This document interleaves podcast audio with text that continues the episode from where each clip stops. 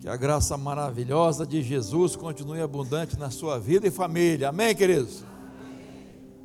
Nós temos o privilégio de ter conosco hoje o nosso diretor de missões mundiais. Esse homem viaja o mundo inteiro nos campos missionários, Brasil, essas igrejas todas fazendo campanha, e olha só, ele aqui conosco, irmãos. Que privilégio, né? Louvado seja o Senhor. Vamos orar mais uma vez? Pai, muito obrigado pelo teu servo estar conosco nesta manhã. Usa-o de maneira maravilhosa para transmitir o teu recado, Senhor. Nós já te agradecemos em nome de Jesus. Amém. Vontade, pastor. Eu agradeço a apresentação carinhosa do pastor Tadeu. É muito bom voltar aqui depois de mais de 10 anos. Mas eu quero dizer que você é muito privilegiado mesmo, mas não por eu estar aqui. Eu quero dizer que você e eu somos altamente privilegiados. Essa palavra, privilégio, privilegiados, no Brasil tem recebido assim, uma conotação né, de algo irregular, algo que não deveria acontecer. É, se for feito de forma ilegal, se for algo fruto de corrupção, então privilégio realmente é algo que deve ser desprezado. Mas não quando é graça de Deus. Eu quero dizer para você que você é muito agraciado. E a razão pela qual eu estou te dizendo isso é a mesma razão pela qual eu tenho falado isso em praticamente todas as igrejas em que eu estou, no momento em que estou. Deus me deu a oportunidade, mais de 20 anos, de começar a viajar pelo mundo e nos últimos 13 anos na junta e uma das coisas que Deus abriu o meu olhar foi para a realidade da igreja sofredora e da igreja perseguida. Rapidamente, só para diferenciar as duas coisas: igreja perseguida é onde há uma perseguição à igreja, igreja sofredora é onde a igreja sofre. Toda igreja perseguida é uma igreja sofredora, mas nem toda igreja sofredora é uma igreja perseguida. Como assim? Ucrânia. Ucrânia não havia perseguição à igreja. Não há ainda mas é uma igreja que sofre hoje. Então é uma igreja sofredora, fica mais fácil a gente entender dessa forma. Já ah, na Coreia do Norte, a igreja é uma igreja perseguida. É uma igreja sofredora e perseguida. Ficou claro isso? Então, Deus me fez abrir, uh, abrir os olhos para essa realidade. E há alguns anos eu levei, todo ano eu levo um grupo de líderes ah, para fazer uma viagem, ah, às vezes para o Oriente Médio, às vezes para Índia, aquela região ali da Península Indiana. E há uns seis ou sete anos eu fui ao Oriente Médio. E como está passando na internet, eu não posso falar o nome dos países nem o nome das pessoas. Mas eu fui com um propósito de mostrar àquelas pessoas o que Deus estava fazendo através da Junta de Missões Mundiais, mas também mostrar a eles a realidade daqueles que sofrem por amor ao Evangelho. E foi muito interessante porque eu havia preparado duas perguntas para todas as pessoas com as quais nós nos encontraríamos.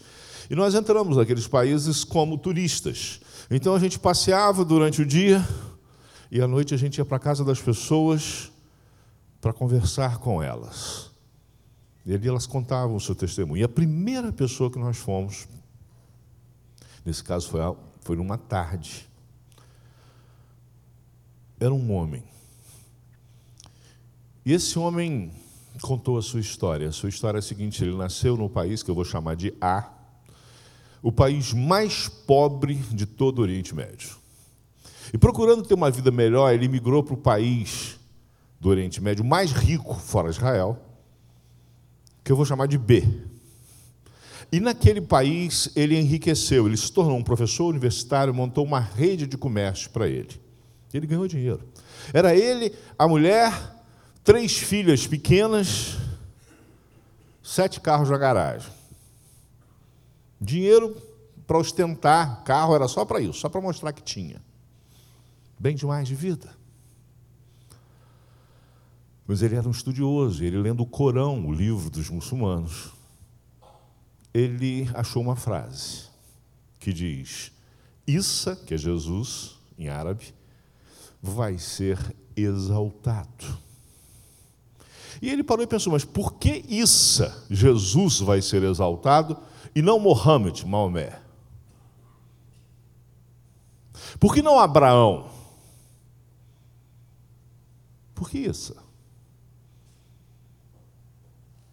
Repare que Jesus Cristo, de alguma forma, é citado em todo o mundo. Em toda a cultura há apontamento da direção de Jesus Cristo. Quiser conhecer um pouco mais sobre isso, leia um livrinho chamado Fator Melquisedeque. Vale a pena. Jesus é sempre apontado. E aquele homem percebeu isso e foi então em busca de resposta. E qual o melhor lugar do que a mesquita, o templo? E lá sentado no chão, lá não há bancos né, nas mesquitas, sentado no chão, Aquele homem perguntou, no meio de outros homens, para o líder espiritual: por que Issa será exaltado, segundo o Corão, e não Mohammed? O líder mandou que o segurassem, pegou uma barra de ferro e bateu na sua cabeça. Ele perdeu os sentidos quando voltou a si, a sua cabeça havia sido costurada, porque a agressão foi violenta. Ele estava na cadeia, tivera todos os seus bens confiscados, a sua carreira de professor havia sido caçada, ele não tinha mais condição de dar aula. Foram condenados a ser expulso do país, mas antes precisava pagar a pena de receber 300 chibatadas.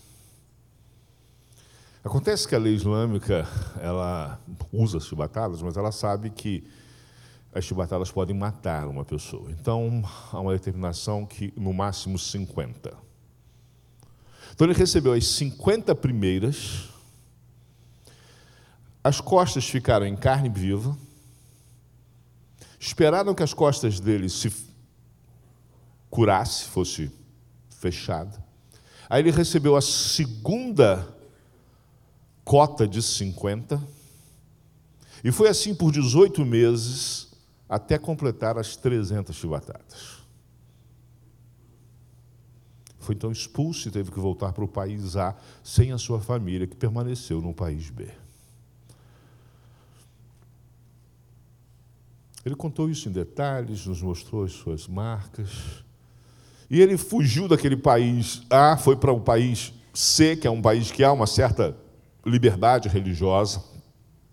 E ali ele conheceu Jesus, encurtando muita história, ele conheceu Jesus. E até então ele não conhecia nada, ele só tinha uma pergunta. E ele entendeu, e ele voltou para o país B, como ele havia planejado antes, voltar para buscar a sua esposa e as suas filhas. Mas agora ele voltou para falar de Jesus para elas, e ele falou.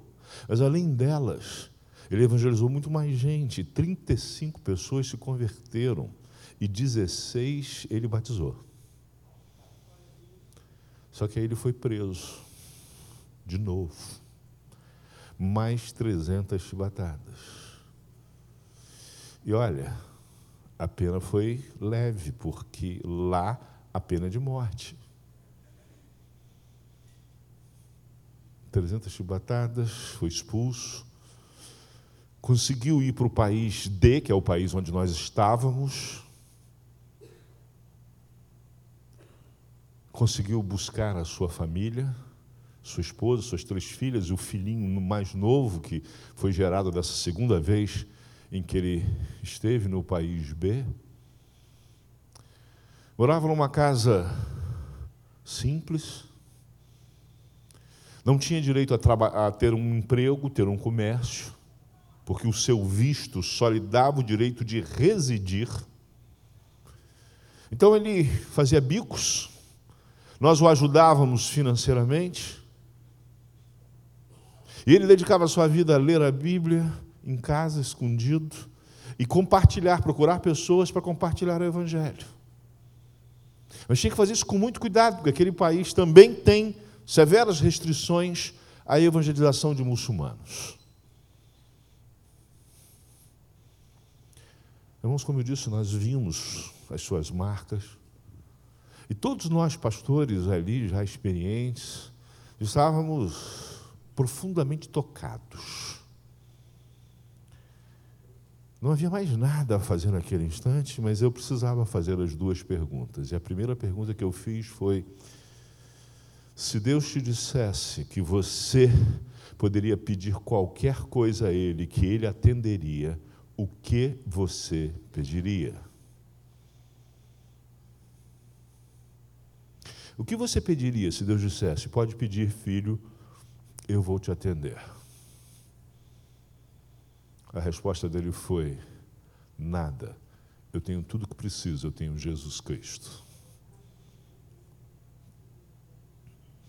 Os outros pastores caíram no choro, eu segurei, porque eu tinha a segunda pergunta para fazer, não foi, não foi fácil, mas eu precisava fazer a segunda pergunta, e graças a Deus eu consegui fazer a segunda pergunta, porque a segunda pergunta foi: o que, é que você acha da possibilidade de viver num país ou num lugar em que há completa liberdade para você escolher o que você quer acreditar ou não acreditar? E uma vez tendo escolhido, Ninguém pode tomar uma medida legal contra você, ninguém pode te agredir e sair impune, ninguém pode fazer nada contra você. Você pode ler a sua Bíblia em público, você pode andar com ela, você pode falar de Jesus às pessoas, você pode se reunir com as pessoas.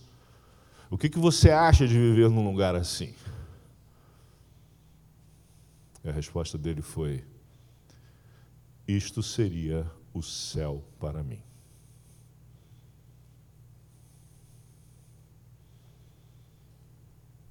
O que nós tivemos aqui de manhã até agora é mais do que muitos cristãos vão ter em toda a sua vida na face da terra.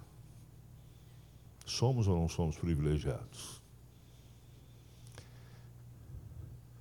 Mas a verdade é que, infelizmente, muitas vezes nós não valorizamos o que temos.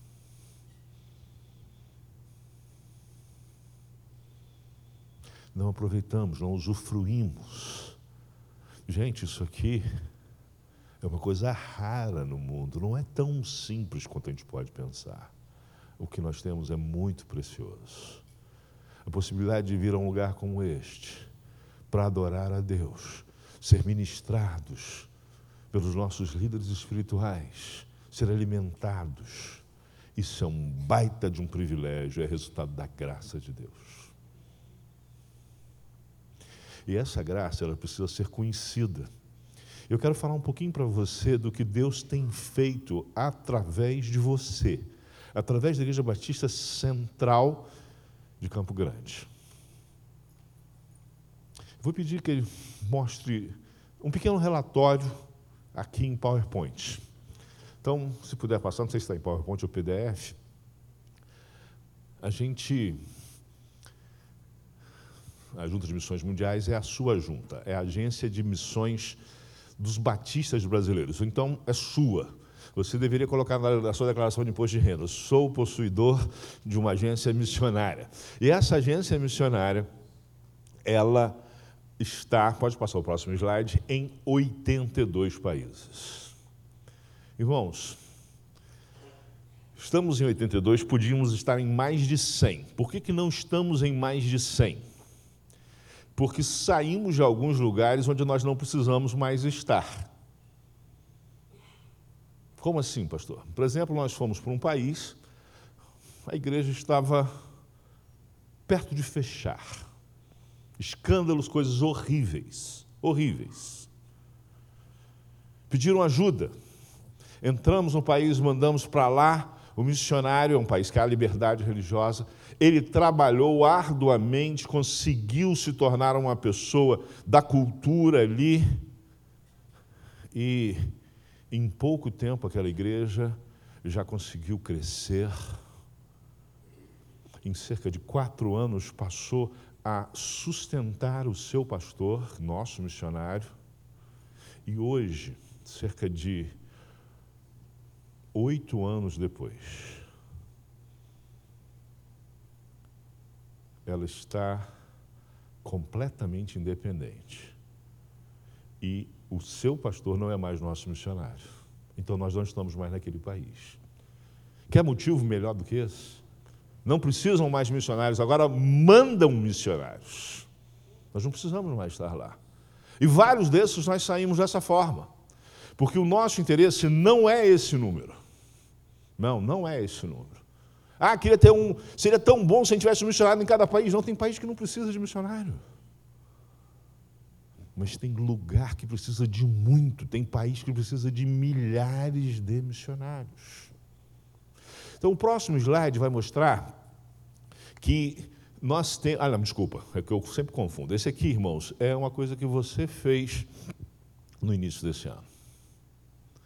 Essas são crianças sírias atendidas por nós, batistas brasileiros, após aquele terremoto na Síria.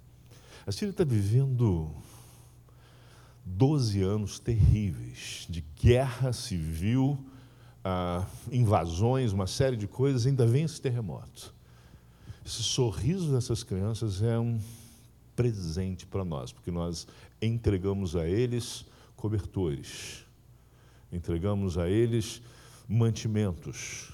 E na Síria faz um frio terrível. Sem cobertor você morre. Não é igual aqui no Rio que a gente acha que 25, 20 graus é frio. Estamos falando de temperaturas abaixo de zero. O próximo slide vai mostrar que nós hoje temos 1.988 missionários. A Igreja Batista Central tem 1.988 missionários, espalhados em 82 países, nos cinco continentes. Irmãos e irmãs, nós somos seguramente a segunda maior agência denominacional do mundo. Eu costumo dizer que isso não é motivo de orgulho, porque eu queria ser a centésima, pastor Tadeu, desde que todas as outras fossem maiores. Se tivesse 99 maiores do que, do que nós, eu estava feliz. Estaria feliz. Há 13 anos, nós tínhamos cerca de 600. O dólar valia 1,56. Lembra disso? 1,56 e a gente tinha 600 missionários. A gente quase quadruplicou o número de missionários. Era menos de 600, era 500 e pouco. Batemos os 2 mil. É que nós ficamos dois anos sem poder mandar missionário. Alguns se aposentaram. Então a gente baixou dos 2 mil, mas vamos bater esse número. O alvo para os próximos 10 anos é chegarmos a 3 mil missionários. E esse número é um dos números que importa mesmo com o dólar batendo 5, em alguns momentos chegando próximo a 6. Próximo slide. Nós não estamos incluindo esses missionários aí. Desse grupo que está aí, só essa pessoa da esquerda aqui é a nossa missionária. Os outros todos são voluntários, missionários voluntários. Pessoas que separam seu tempo de férias alguns nem de férias, deixam de ganhar, são profissionais liberais, deixam de ganhar para ir numa viagem dessa. Essa aqui é na Turquia, no mesmo terremoto. E nós temos o alvo de, nos próximos 10 anos, chegar a ter 100 mil voluntários. Mas foi um número absurdo. É, tem que ser absurdo, porque os números são absurdos, irmãos. A gente precisa de muita gente, muita gente. Fazer o quê? Falar de Jesus. Como? Eu não sei falar outra língua, não tem problema. Você sabe pintar? Você sabe cuidar de uma criança? Você tem uma semana para fazer isso. Deus falou para você fazer, vamos buscar recursos e te mandar para você conhecer melhor essa realidade e ver o que Deus está fazendo no mundo. O próximo slide, nós temos uma médica ajudando uma criança na Turquia. As crianças e as mulheres são as maiores vítimas nesses momentos, porque há muito sequestro, notadamente de crianças e de mulheres. Hoje há mais pessoas em situação de escravidão, repare que eu não falei situação análoga à escravidão, falei de escravidão, do que havia quando a escravidão era legal no Ocidente. Pessoas sequestradas na sua maior parte. O próximo slide, nós temos a mesma pessoa cuidando no acampamento de, aí não são refugiados, acampamento de pessoas desabrigadas na Turquia. Próximo slide. Esse médico, ele sempre vai nas nossas viagens. Eu não sei como é que ele arruma tempo e dinheiro. Mas sei, sei porque Deus abençoa. Porque é o nosso Deus. Pode passar. Aí de novo, agora uma outra voluntária. Está vendo o que ela está fazendo? Enchendo, eu não sei como é que fala aqui, é bexiga? É que na minha terra era bola, bola de soprar. Né? Eu sou do interior daqui do Rio, então bola de soprar, bexiga, não sei o que você quiser, aquilo ali. Né? E aí vai fazer o quê? Vai fazer bichinho, vai fazer uma série de coisas. Gente, criança é criança em qualquer lugar do mundo. Quer brincar, quer comer, brincar e dormir. Basicamente, criança quer isso. Carinho, né? amor, obviamente, em todas essas questões. Só que ela não tem nada para brincar, mas uma bexiga, uma bola de soprar na mão de alguém que ama a Deus e por isso ama as pessoas, é uma das maiores demonstrações de carinho que pode existir. Mostrei médicos, mas queria mostrar uma pessoa com uma bola de soprar. Próximo slide, agora eu quero te mostrar esse número: 35 mil conversões no ano passado. Irmãos, isso aqui não foi nenhuma cruzada, nós não enchemos um estádio. Nada contra encher estádio, nada contra fazer cruzada. Mas não é assim que nós trabalhamos. Por quê? Porque em 2010 nós tomamos uma decisão: vamos sair dos campos maduros, onde não precisam mais de nós, e vamos para os lugares mais difíceis. Por quê? Porque a gente é tudo metido, porque a gente é tudo autossuficiente. Não, porque nós somos obedientes porque entendemos que Deus deu uma ordem muito clara através de Jesus Cristo: fazer discípulos em todas as nações. Metade do trabalho não está feito ainda. Se tiver, ainda falta um terço. A melhor opção diz para nós que ainda falta um terço para fazer. Aquela frase famosa, missão dada, missão cumprida, nós não podemos falar. Mas dá para fazer. Dá para fazer. Nesse século, dá para fazer. E é por isso que nós estamos falando, vamos completar as missões. 35 mil conversões é um dos maiores números de conversão que a gente já teve. No próximo slide, isso é. Essa foto ela é uma das fotos, para mim, mais importantes do meu ministério. Porque essa foto é na Ucrânia, mas não é numa igreja, numa cadeia. Eu não estou nessa foto. Só estava ali em oração. Mas a verdade é que há um ano, eu entrei na Ucrânia e assim que eu cheguei, algumas horas depois, eu estava pregando no culto da ressurreição no domingo de Páscoa. Eu preguei uma mensagem que dizia: a ressurreição muda tudo, porque muda. E aquele povo, metade deles desalojados. Aquele povo estava precisando de uma injeção de ânimo e eles receberam essa injeção pelo Espírito Santo. Eu estava feliz, como nós, pastores, ficamos, como vemos Deus agindo através de nós, apesar de nós. Mas aí veio o quarto ponto. E eu fiquei pensando, se Deus é para falar esse negócio mesmo, porque isso aqui vai desanimar o povo. Na verdade, talvez ele se anime a me matar porque eu vou falar algo completamente incômodo, no mínimo, talvez até ofensivo, eles pensem.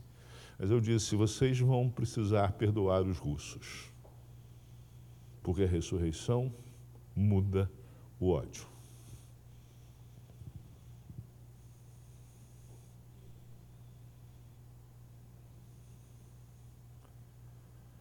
A ressurreição restaura relacionamentos. Obviamente que eles não me mataram, né? senão não estaria aqui. A menos que tivesse sido ressuscitado, mas seria capa no mundo inteiro. Então você saberia da minha história. A verdade é que deu aquela balançada E meu, os meus missionários lá disseram, pastor, aquilo foi forte demais. Se fosse outro que falasse, lá do Brasil, eu não sei se eu ouviria isso, não, mas o senhor veio aqui para me dizer isso. Então eu tenho que respeitar. Mas eu não consigo perdoar os russos ainda não, pastor. Foi, mas vai perdoar, em nome de Jesus, vai. Bem, o nosso missionário ele está lá na direita, sentadinho lá na frente. E esse missionário é o líder da evangelização no leste europeu. Porque a Ucrânia é estratégica. Da Ucrânia partiram nos últimos 5 a 10 anos 600 missionários para evangelizar a Rússia. É uma questão espiritual. A Rússia estava sendo evangelizada pelos ucranianos. E de repente a Ucrânia é invadida pelos russos. Aqueles missionários têm que fugir, têm que se esconder.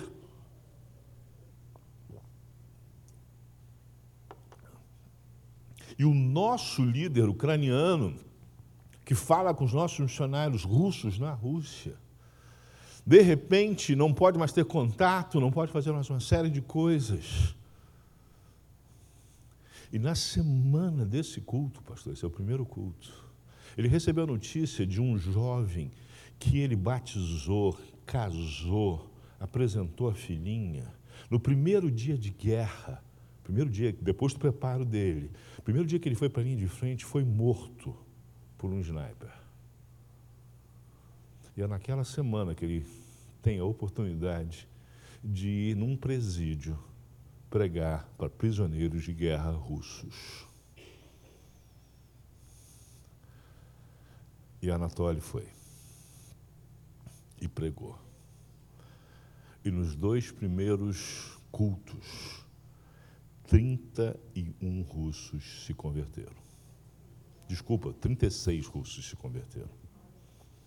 Vão ser esses russos que vão voltar e vão evangelizar, vão continuar evangelizando.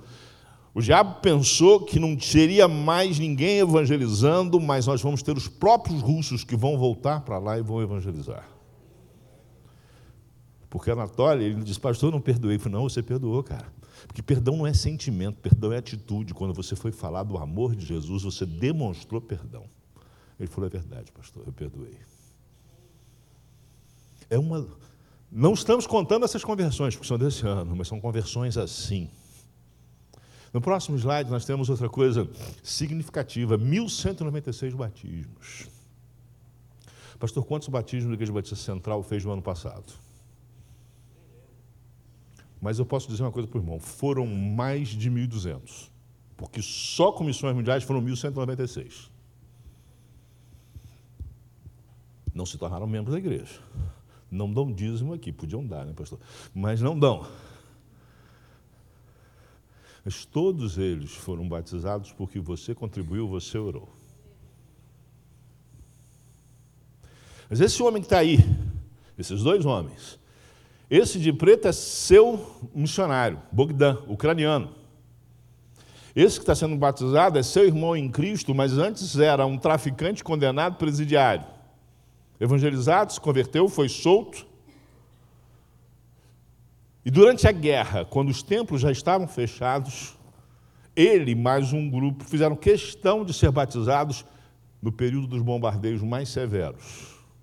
Encheram o batistério entraram e foram batizados. E tem gente que não se batiza porque um dia chove. 1196 batismos. Próximo slide, nós temos o número de pessoas que foram beneficiadas em projetos humanitários. 114.580 pessoas. Só a farinha enriquecida, irmãos, alcança hoje 200, mil crianças na Venezuela. Eu ficaria aqui horas falando, mas estou gastando tempo nisso, a mensagem vai ser cinco minutos. Né? Mas isso é mensagem também, é porque é o que Deus fez. Falar um pouquinho da farinha enriquecida. Irmãos, farinha enriquecida, todo mundo já ouviu falar, né? É uma farinha que não é só a farinha, tem mais alguma coisa nela, E então, ali normalmente vai ter vitaminas, uma série de coisas. Venezuela, muita fome, muita criança em situação de desnutrição. Nós entramos lá com o PEP, com o alvo de ter 400 crianças. Rapidamente nós batemos 1.200 crianças. O PEP, todo mundo quer PEP lá, porque é uma situação muito difícil na Venezuela. Nós só não temos mais PEP porque não temos dinheiro. Se a gente tivesse mais dinheiro, a gente teria mais PEP. O dia que a gente tiver, a gente vai ter mais. Cada vez a gente está aumentando. À medida que tem mais oferta, mais PEP a gente tem na Venezuela. Só que, durante a pandemia, a fome aumentou enormemente no mundo. A fome vinha diminuindo no mundo. Pode não acreditar, mas é verdade. Nunca tinha estado na história no número tão baixo percentualmente. O número em si é assustador. Mas o número percentualmente era o mais baixo da história. Veio a pandemia, o negócio piorou enormemente. Mas não é número, são pessoas. Eu ficaria aqui horas falando sobre o que nós passamos durante a pandemia para socorrer essas pessoas. Mas um caso eu preciso te contar. Um missionário nosso, venezuelano, lá no PEP, um dos PEPs, lá na, no estado da Portuguesa, mandou um recado dizendo, pastor, essa semana morreram cinco crianças de desnutrição aqui nessa cidade, no meu PEP. Um do PEP, mesmo comendo todo dia, e quatro irmãos de crianças do PEP. A pergunta que a gente fez foi: quanto precisa para não morrer mais uma criança nessa cidade? A gente estava contando os centavos para pagar as contas do dia. Naquele dia tinha tido uma folga. Deu para mandar. E amanhã a gente vê. E Deus cuidou. Mas a gente sabia que precisava mais do que dinheiro. E aí, o nosso time de nutricionistas criou uma farinha enriquecida. Que não adianta eu comprar aqui e mandar para lá. Porque não tem como dar vazão a isso. O governo é corrupto. Vai ficar com boa parte disso, vai distribuir, vai vender. E aí ela bolou uma mistura que é milho com é, gergelim e uma hortaliça. Tudo isso é moído, cozido, vira um negócio que tem todos os nutrientes e é gostoso. Você sabe que gordo não desperdiça a chance de experimentar, né? Eu não sou gordo à toa, fui lá, experimentei. Tomei um suco, eles misturam e aí você bebe. As crianças faziam fila e eu não entrei na fila, mas me trouxeram, eu tomei um golinho, não tomei mais porque eu ia tirar das crianças, não ia fazer isso, né? Mas gostoso o negócio. E eles disseram, não, pastor, nós experimentamos até achar algo que as crianças gostassem, porque não é da, da comida à força, é para as crianças gostarem. Bem, irmãos, nós estamos hoje alimentando duas mil crianças com a fé, farinha enriquecida todos os dias e as suas famílias. Por quê? Porque uma criança chegou para nós, chegou para uma professora e disse assim: Tia, posso levar essa farinha para minha mãe? Porque ela está doente. Menina, na época, devia ter uns quatro anos, máximo cinco. Ela disse: O que, que sua mãe tem? Ah, ela tem um sangramento que não, não para. Lembrei da história da mulher né, que toca em Jesus, que a fé salvou. E a menina pediu, e a professora pensou: bem, não vai curar, mas mal não vai fazer, e deu. E a mulher foi curada, porque a fé cura. Eu tive a oportunidade de ver a mãe e a filha na igreja, a mãe já batizada. Mas você sabe que não é só quem recebe a farinha que está sendo evangelizado? O pessoal da cidade resolveu participar e aí veio nutricionista, médico, empresário para participar e todo mundo sendo evangelizado. Porque a fé move montanhas. E é para todo mundo. Pode passar 220 igrejas organizadas. Essa igreja organizou ano passado 220 igrejas.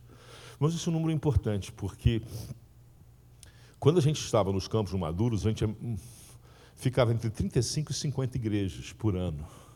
Nós fomos para lugares mais difíceis do mundo e foram 220. E só foram 220 por causa da pandemia, que antes da pandemia nós batemos 512. É muita igreja. Nós organizamos em um ano o mesmo número de igrejas batistas do que toda a cidade do Rio de Janeiro. Essa igreja fez isso. Com a sua oferta, a sua oração. Próximo slide. Acabou? O desafio. Daqui a 10 anos, nós vamos celebrar uma palavra que não é bem essa que eu gostaria de dizer, dois mil anos da ordem recebida. Portanto, ide fazer discípulos em todas as nações.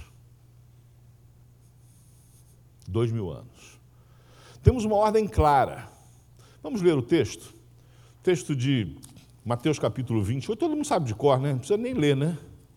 Todo mundo sabe de cor. Vamos recitar? Portanto,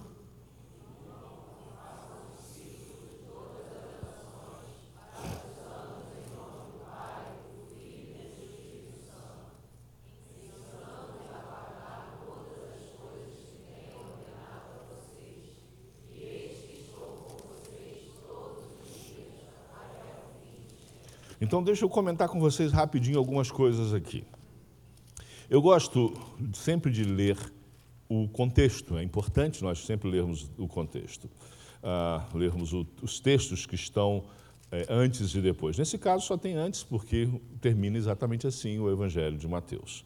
Mas ele começa dizendo o seguinte, capítulo 28. Os onze discípulos partiram para a Galiléia, para o monte que Jesus lhes havia designado. E quando viram Jesus, o adoraram, mas alguns duvidaram. Jesus, aproximando-se, falou-lhes, dizendo: Toda autoridade me foi dada no céu e na terra, portanto, vão e façam discípulos de todas as nações, batizando-os em nome do Pai, do Filho e do Espírito Santo, ensinando-os a guardar todas as coisas que tenho ordenado a vocês. E eis que estou com vocês todos os dias até o fim dos tempos.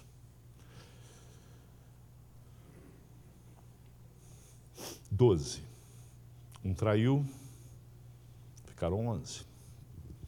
Os onze tiveram a oportunidade de encontrar Jesus ressurreto mais de uma vez. Todos ali. Os onze estavam obedecendo, repare. Ele disse para onde eles deveriam ir. E eles foram. Chegaram a encontrar. Todos eles receberam a mesma ordem. Qual foi a ordem? Ir. E aí depois recebe a nova ordem. Qual é a nova ordem? Ir fazer discípulos. A primeira é ir para me encontrar, a segunda é ir para fazer discípulos. A missão é para todo mundo. Ela é muito abrangente, mas ela é também individual para cada um. E eu quero te dizer o seguinte, que ela é para todo mundo. É para todo mundo. Porque o texto diz que alguns duvidaram. Adoraram, mas alguns duvidaram. E é muito interessante, irmãos e irmãs, porque nos textos que mostram o encontro de Jesus pós-ressurreição, os primeiros encontros com os discípulos, todos eles as pessoas se assustam. E Jesus diz o quê? Paz seja convosco. Jesus tranquiliza. Jesus traz para perto de si, acalenta, cuida. Mas nessa hora Jesus não faz isso. Jesus não faz isso nessa hora. Jesus simplesmente diz: toda autoridade me foi dada nos céus e na terra, portanto vão. Ele está dizendo o seguinte: olha, chega, não dá mais para ficar enrolando. Está na hora de amadurecer. Não interessa se você tem dúvida ou não. Porque o normal seria fazer o seguinte na cabeça da gente: olha, quem não tem dúvida vai para o campo. Quem tem dúvida fica aqui, nós vamos fazer mais três anos de discipulado. Não, meu amigo, é para você fazer do jeito que você está. É para fazer discípulos do jeito que você está. É para você evangelizar do jeito que você está. Porque você só vai crescer quando começar a obedecer de fato. E vai continuar crescendo. É para todo mundo. Eu era pastor na cidade de São Paulo. E a igreja que eu pastoreava, a Igreja Batista em Perdizes, fica no mesmo quarteirão que o Colégio Batista é a faculdade teológica. O pessoal brincava que era o Vaticano Batista lá em São Paulo. Aí eu tinha muito seminarista na igreja. Natural, né? O pessoal ali acaba procurando a igreja. E um dia bateu um seminarista lá de Santos pedindo ajuda. Só que eu já tinha 16 seminaristas na igreja, não tinha mais bolsa para dar para ninguém. Alguns já não tinham bolsa mesmo, já estavam ali só como voluntários. Ele me pediu ajuda. Eu falei, ah, rapaz, não tenho. Mas ele falou, pastor, eu sou de Santos, eu sou da aeronáutica. E eu preciso subir todo dia para estudar. Tem como o senhor me ajudar? Ele falou, eu arrumo um lugar para você morar. Eu arrumo um trabalho para você. Mas bolsa não. Arrumei e tal. E aí ele largou a, marinha, a aeronáutica e entrou mesmo ali para estudar, mas um dia eu estava viajando com ele, outro seminarista, e na viagem de volta, no sábado à noite, ele virou para mim e disse que estava em crise. Eu falei, ah, meu Deus, bendita crise do quarto ano, né? Faltava seis meses, era julho, faltava seis meses para ele se formar. Ele disse, pastor, não sei se eu quero ser pastor, não. Eu falei, meu amigo, é assim mesmo, tá, mas ele insistiu. Eu tenho um problema, irmãos. É, eu ouço, mas se você me pedir uma opinião, eu dou. E não, vai ser das mais agradáveis às vezes. E se você me contar um problema, normalmente eu vou te apontar uma solução. Obviamente que eu estou orando para fazer isso. Mas eu vou te dizer que é para resolver o negócio. E eu fiz isso. Ele virou para mim e disse: Ah, não sei, você quer resolver isso? Quero. Topa para a África, passar dois meses lá com o Sérgio, lá na tenda? Ele falou: Topo, está fechado. Domingo à noite, cheguei na igreja e falei: Irmãos, vou chamar aqui o Assis. O Assis é nosso seminarista, trabalha aqui conosco, nunca recebeu bolsa, então ele vai se formar no final do ano, nós vamos dar um presente para ele. Vamos mandar ele passar dois anos na África com o Sérgio. Ele disse: Não, pastor, dois meses. Eu falei: Perdeu a benção, só vai ficar dois meses, né? Era para ficar dois anos. Quem aqui apoia? Todo mundo apoiou, foi embora. A gente já tinha o dinheiro para projetos missionários de viagem, mandamos o rapaz para lá dois meses. Irmãos, o diabo cirandou a vida daquele rapaz. Passou dois meses que os quatro anos de faculdade teológica ficaram fichinha. Fichinha. E eu trocando mensagem com ele na época, não tinha WhatsApp, era só SMS e e-mail. Seis horas de diferença. Voltou fechado. Eu quero ministério, pastor. É isso mesmo que eu quero. Eu não tinha como tê-lo na equipe. Queria que ele fosse da minha equipe, mas não, não tinha. Tava cheia, a equipe estava cheia. E aí ele me pediu ajuda, pastor, me manda para a Europa lá para eu, eu estudar. Vamos embora, meu amigo. Mandei. Para encurtar a história, ele se tornou pastor auxiliar numa igreja em Londres, fez o mestrado dele, estava bem, o pastor ia se aposentar, ele ia ser o pastor, o próximo pastor. E aí Deus vira para ele e fala: larga isso aí e vai para a Alemanha revitalizar a igreja, para ganhar um terço do que ele precisava ganhar. Não é um terço só do que ele ganhava, do que ele precisava ganhar. Aquele rapaz que não sabia se queria ser pastor, porque a vida ia ser difícil, de repente estava obedecendo indo para um lugar que ele sabia que ele não ia ter dinheiro para viver direito. E foi. Chegou lá, sabe o que ele encontrou? Refugiados chegando aos montes. E você acha que refugiado traz dinheiro? Não. Mas a igreja foi revitalizada com a chegada dos refugiados, porque o pessoal viu que ele encarou o problema e todo mundo chegou junto. Mas a igreja foi revitalizada, estava bem. E foi a hora que Deus falou para ele: sai disso ele deixou a igreja e foi ser, fundou uma organização. E hoje, Rodrigo Assis dirige uma organização que é uma respeitada de auxílio a refugiados na Europa. Nossa parceira. Mas ele era um rapaz que só tinha dúvidas. Mas é para ele. É para você, é para todo mundo. Eu ficaria aqui horas falando de pessoas que tinham dúvidas, que se tornaram pessoas que hoje nós pensamos claramente que são exemplos para nós.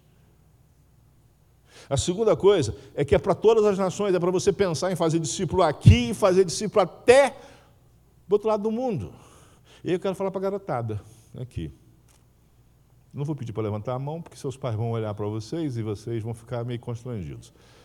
Mas todo mundo aí joga, que eu sei, joga, faz alguns joguinhos. Né? Eu jogo, imagino vocês, né? na internet. O... Você fala com gente do mundo inteiro. Fala ou não fala? Que tal falar de Jesus para essas pessoas? Não sei como, mas arruma um jeito. Eu sei que dá. Eu sei que dá. Você fala tudo com essas pessoas.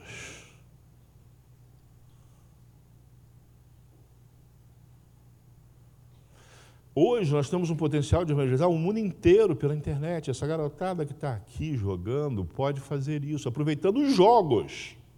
Aí você pode virar para sua mãe, mãe, eu estou evangelizando matando os, os caras lá, né? Mas se você estiver evangelizando, Deus te abençoe. Mas pensa, isso é uma oportunidade. São contatos que você tem. E que eu nunca vou ter, pastor Tadeu nunca vai ter, ninguém mais vai ter, mas você tem, você tem a chance de discipular pessoas em todo o mundo. No conforto da sua cadeira. Eu vi uma igreja, pastor, que ela faz culto fake para evangelizar. O que, que é isso? É um país, não posso falar, que tem culto toda hora na igreja, no templo.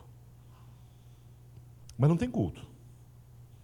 É como se a gente chegasse lá embaixo, aí tinha dois guardas lá embaixo, e aí, se você é cristão, você é autorizado a entrar. Senão, eles dão uma enrolada. Mas está colando culto aqui. Tem mensagem, tem música. Só que não tem nada, é tudo gravação. O pessoal entra para o culto, desce para o porão e no porão vai para a internet para evangelizar. A igreja tem todo lá um, um sistema, um, um VPN, um firewall fortíssimo e o pessoal vai para lá. Pra... Hoje acho que eles devem estar jogando. Quando eu conheci isso, tem mais de 15 anos, eles entravam nos chats para evangelizar. E aí, se a polícia bater, sobe todo mundo para o culto. Enquanto a polícia não bate, está todo mundo na internet. É o contrário que eu já. Quando eu vi isso, eu falei, gente, eu sou é burro, né? Porque esse povo é muito inteligente. Esse povo é muito capaz. É para todo mundo. Pastor, eu não estou na internet. Você pode fazer uma viagem missionária. Pastor, eu não posso. Você pode, com a sua oração, com a sua contribuição. A sua contribuição faz toda a diferença. Irmãos, eu preciso falar de contribuição. Eu falo pouquíssimo de dinheiro, mas eu preciso falar. Sabe quanto dá se a gente pegar todo o dinheiro que entrou em missões mundiais, dividir pelo número de batistas, incluindo as crianças, obviamente, porque elas dão boas ofertas, e dividir pelo número de domingos, sabe quanto cada batista deu no ano passado para missões mundiais? Menos de 25 centavos por domingo. E eu queria te fazer um desafio que está dar um real por domingo, a mais do que você já deu. A gente teria quatro vezes a receita, na verdade cinco, né? Que eu estou pedindo um real a mais. E a gente ia ter, bater lá rapidamente os 3 mil, 4 mil, 5 mil missionários. Porque dá para fazer. Basta cada um de nós entender que é para todo mundo e é para todo o mundo. E finalmente eu quero dizer para você que é para todo sempre. Isso aí, gente, é para o resto da vida e até para a eternidade. Pastor, eu vou falar de Jesus na eternidade, você só vai fazer isso na eternidade. Só que você não vai fazer isso para converter ninguém, você vai falar como testemunho. O que, que ele fez na minha vida, como é que ele é maravilhoso, porque louvar é isso, elogiar a Deus. E o que nós vamos fazer na eternidade é isso: celebrar as maravilhas de Deus. E, na verdade, quando você discipula alguém, você só ensina a pessoa aquilo que você aprendeu de Deus. E o que você aprendeu de Deus? Que Deus é bom, que Deus é maravilhoso. Eu sou filho de pastor, sou neto de dois pastores, sobrinho de pastor, primo de pastor. Alguém já disse que eu sofro de maldição hereditária pastoral. Eu não acredito em maldição hereditária, quanto mais nessa. Mas a verdade, irmãos, é que eu não conheci meus avós, mas as histórias que eu ouvi deles são fantásticas, não ouvi dos meus pais, simplesmente, ouvi de outras pessoas. Fui abençoado por pessoas que foram abençoadas por ele em momentos importantes do meu ministério. De repente, eu estava na frente de uma autoridade que eu não sabia que tinha sido ajudada pelo meu avô materno, e eu ia pedir um negócio para a pessoa. A pessoa, quando viu o meu nome, perguntou de quem eu era filho, de quem eu... E aí, quando eu falei, falei, então você é neto do pastor, neto do pastor João Barreto. Você não sabe o que ele fez pela minha vida. Eu falei, não. E a pessoa me contou a história toda e me deu o que eu tinha pedido.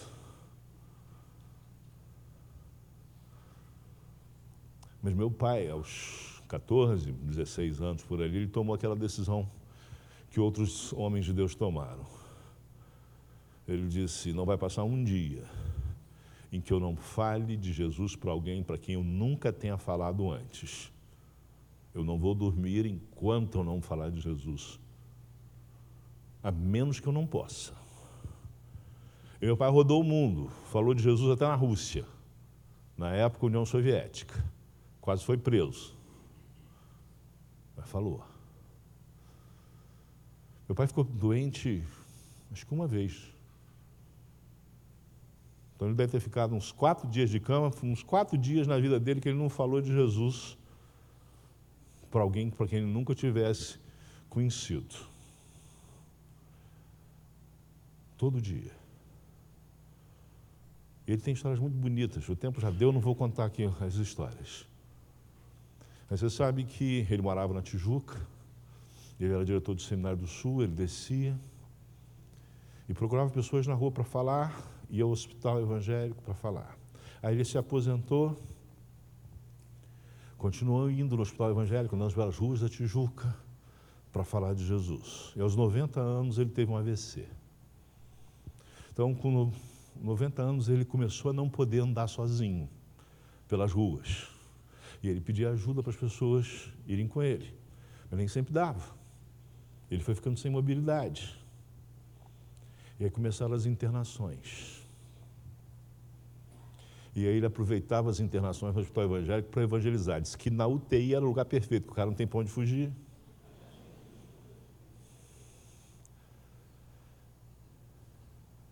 E aí, em 2022,